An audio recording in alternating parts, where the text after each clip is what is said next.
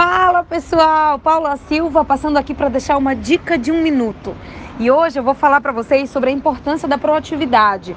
É, todas as pessoas que realmente eu vi fazerem a diferença nos seus negócios aqui dentro da Juness tinham essa característica elas não esperavam ah, começar, por exemplo, a lista da Open. Elas iam lá e começavam. Ou então elas não esperavam que o upline marcasse um, um alinhamento, um treinamento. Elas iam lá e pediam.